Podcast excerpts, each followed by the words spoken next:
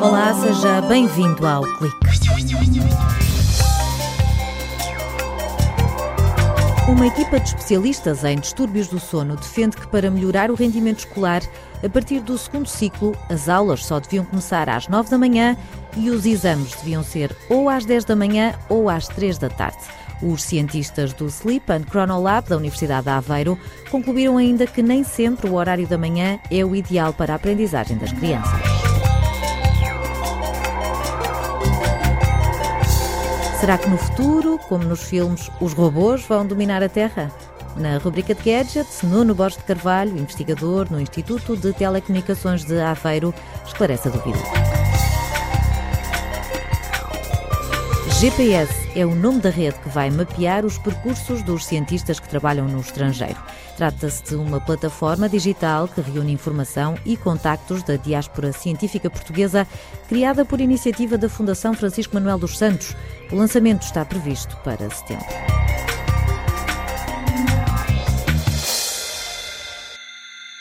Uns mais, outros menos, mas todos precisamos de dormir.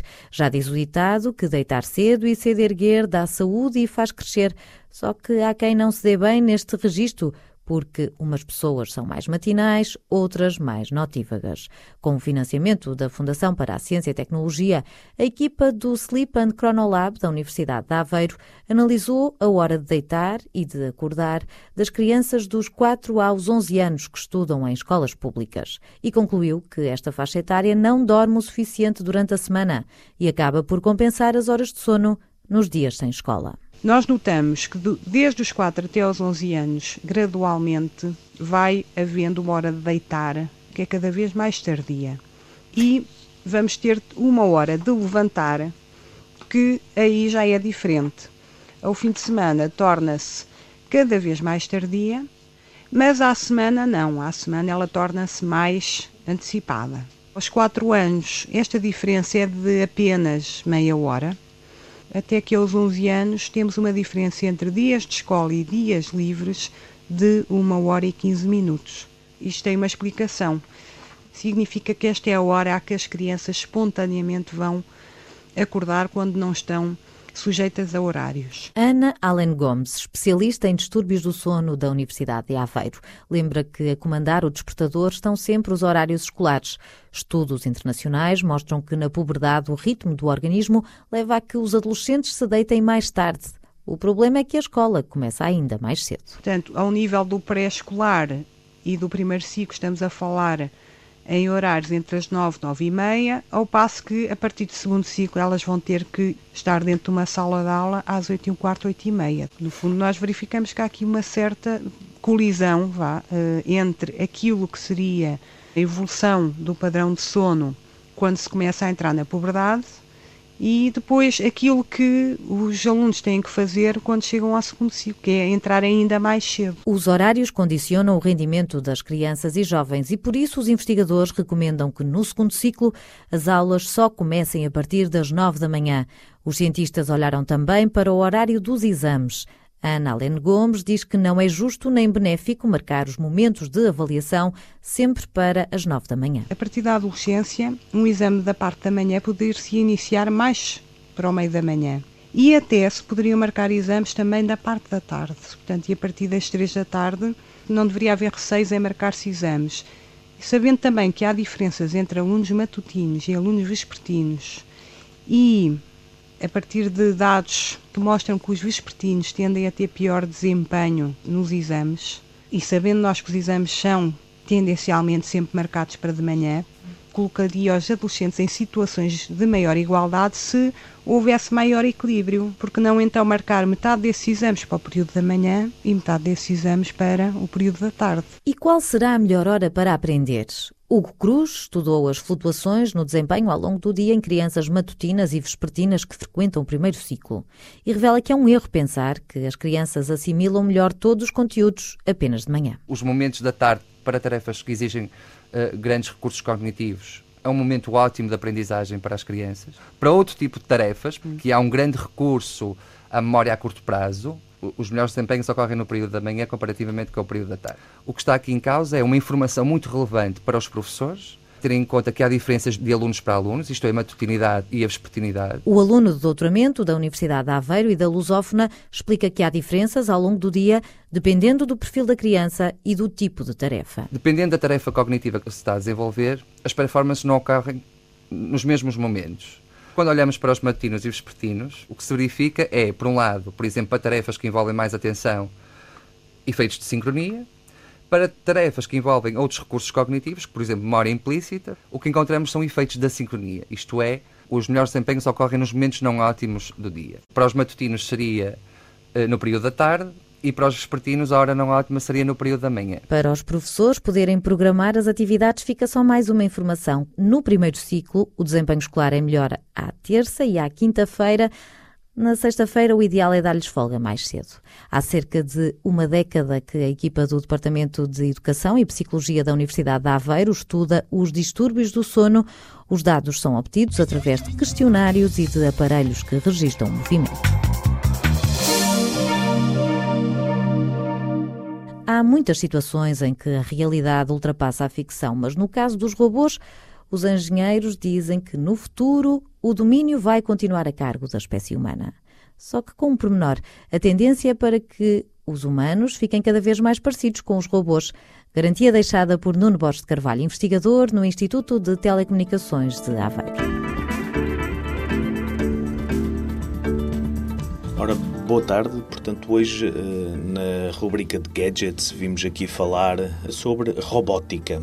E o problema que é usual em filmes de ver os robôs a dominarem o mundo eh, e, essa temática tem sido eh, colocada neste momento em cima da mesa exatamente por causa dos carros autónomos, das bicicletas autónomas. E a questão que se levanta é: será que os robôs vão conquistar e dominar Ora, um, de facto, um, em universidades americanas está-se a pensar uh, que não são os robôs que vão de facto conquistar o mundo, uh, mas são os humanos que se vão transformar ou que se vão evoluir naturalmente para ser robóticos. Uh, e como eu já disse noutras rubricas falámos disso, coisas como exoesqueletos ou coisas como o facto de eu passar a ter parte do meu corpo ou partes do meu corpo que são robóticas vão ser cada vez mais uh, importantes, mais uh, interessantes e isso vai permitir que no futuro a distinção entre humanos e robôs comece a ser cada vez mais difícil. Portanto, eu, eu, eu pedia-vos que fizessem uma busca no Google sobre exoesqueletos e começam a ver ou ter uma panóplia do que uh, será de facto o futuro da, da, da nossa espécie quando nos começarmos a combinar com, com os robôs. Foi a rubrica de Gadgets com Nuno Borges de Carvalho.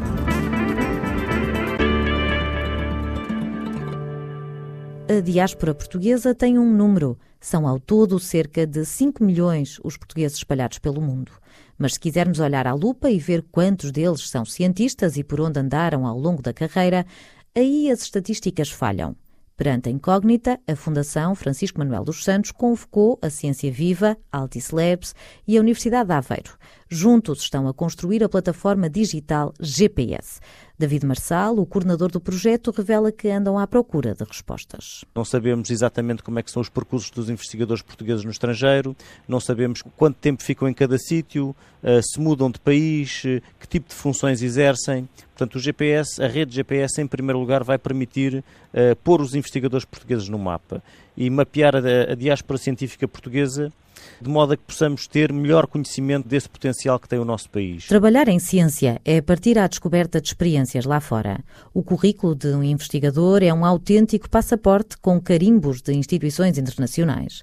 Um percurso que a rede GPS quer dar a conhecer num conceito que mistura redes sociais e bases de dados, como explica Carlos Santos, investigador no Departamento de Comunicação e Arte da Universidade de Aveiro. Não é uma base de dados que nós vamos preencher automaticamente através de determinadas fontes de informação, é algo que também tem uma componente social. Portanto, o investigador, ao chegar à rede GPS, aquilo que é confrontado é que coloque uma descrição sobre si, que identifique as áreas científicas em que tem interesse e que depois preencha o seu mapa adicionando os locais onde esteve.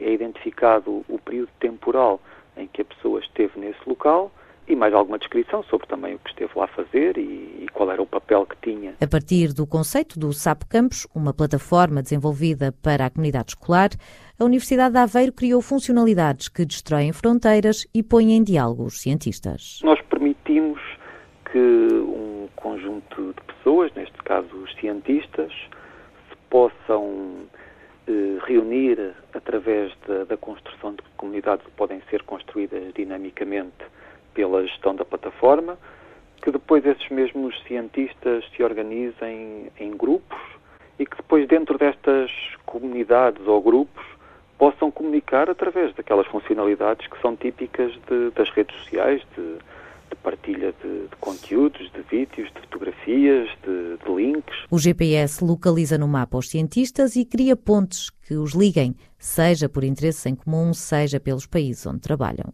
David Marçal acredita que esta rede, que será construída com o contributo de associações de investigadores no estrangeiro, será usada como ferramenta de trabalho e de comunicação. Há no espaço público português a ideia da fuga de cérebros, mas por outro lado também existe uma mobilidade normal dos investigadores. Não é? Portanto, a mobilidade científica é normal numa carreira de investigação e contribui muito para a transferência de tecnologia, para a transferência de conhecimento.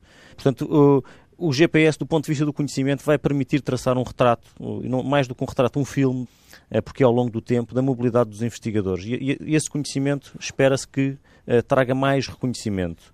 Será também um ponto de encontro será possível, através das ferramentas de, de, pesquisa e através do uso de vários filtros, encontrar investigadores da mesma área científica noutros países ou no mesmo país. É possível criar comunidades temáticas uh, que permitam estabelecer redes entre investigadores portugueses.